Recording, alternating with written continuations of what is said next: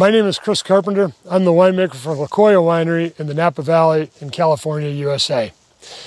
We utilize technology in vineyards and wines to enhance what we do.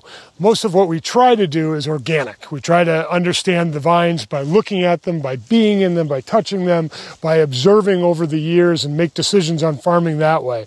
In the winery, we do the same thing. It's all by way of our, our flavor, our taste, our, our observation, how our, how our nose impacts. But technology is a tool that we can use to enhance what we know and how we do things. In the vineyard here, we're looking at technology that allows us to image the vineyards and how they're utilizing water, how they're utilizing nutrients. And it's simple simple technology that's been developed over the last probably 10 years drones and GoPro cameras that can also utilize some of the new technology, imaging technology, that tell us the photosynthetic signature of different areas in the vineyard. We can take that signature and make farming decisions that allow us to dial in the specific nutrients and the specific water, giving us a more efficient way to approach the vineyards and ultimately a way to increase the quality overall of the of the vineyards and the wines and the grapes that we uh, are sourcing from.